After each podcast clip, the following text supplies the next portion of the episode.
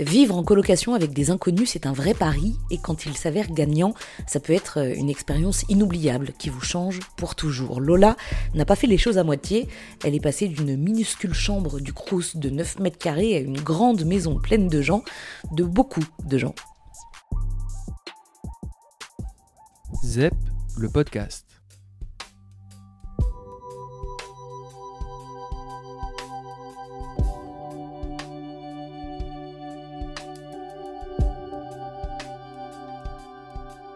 Quand j'ai quitté ma campagne à 18 ans, euh, j'ai réalisé en arrivant en ville avec le Covid que j'avais envie plutôt d'être entourée. Du coup, je me suis retrouvée à chercher une coloc et je suis passée d'une chambre du Crous de 9 mètres carrés à une maison en plein centre-ville de Toulouse avec 13 autres jeunes. Et c'était ma première deuxième famille. Pour certains, c'est bizarre d'habiter avec 13 inconnus, mais pour moi, c'était 13 belles rencontres que j'aurais jamais fait autrement. Je suis repartie vraiment plus riche que je ne suis arrivée. En fait, en coloc, on partage pas que le sel et l'huile. On partage bah, déjà nos kiffs. J'ai appris à nager, à danser la salsa, qu'il fallait mettre les épices en premier avec les oignons pour que ça ait plus de goût. Euh, ma playlist et mon répertoire, ils ont triplé de volume.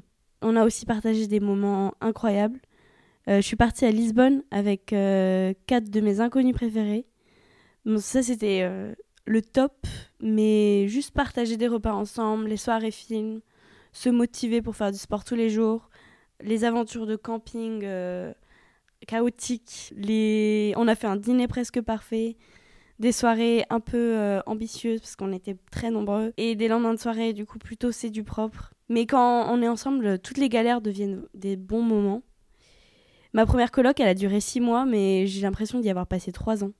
Après cette première expérience de deuxième famille, j'ai quitté Toulouse et en arrivant à Lyon, je voulais plus vivre à nouveau seule. Du coup, en juillet, j'ai aménagé avec ma deuxième deuxième famille. Euh, cette fois, on est 26, j'ai doublé la mise. Et on habite d'ailleurs un ancien hôtel. Chacun a sa chambre, ce qui change de l'ancienne coloc où on était en dortoir. Mais euh, quand on veut voir du monde, il suffit de toquer euh, à la porte du voisin et il y a toujours quelque chose à faire.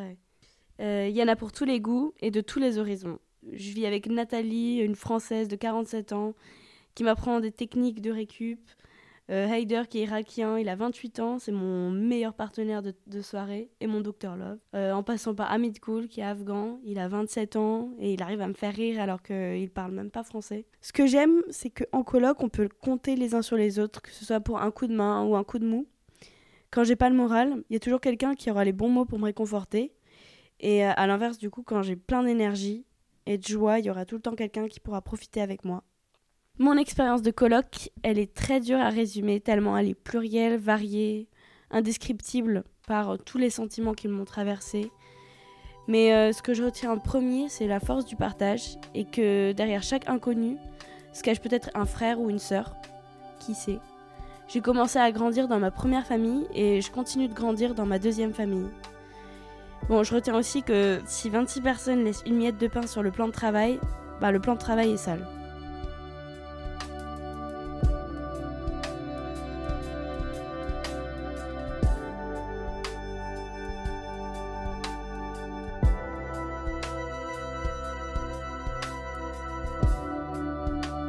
zep.media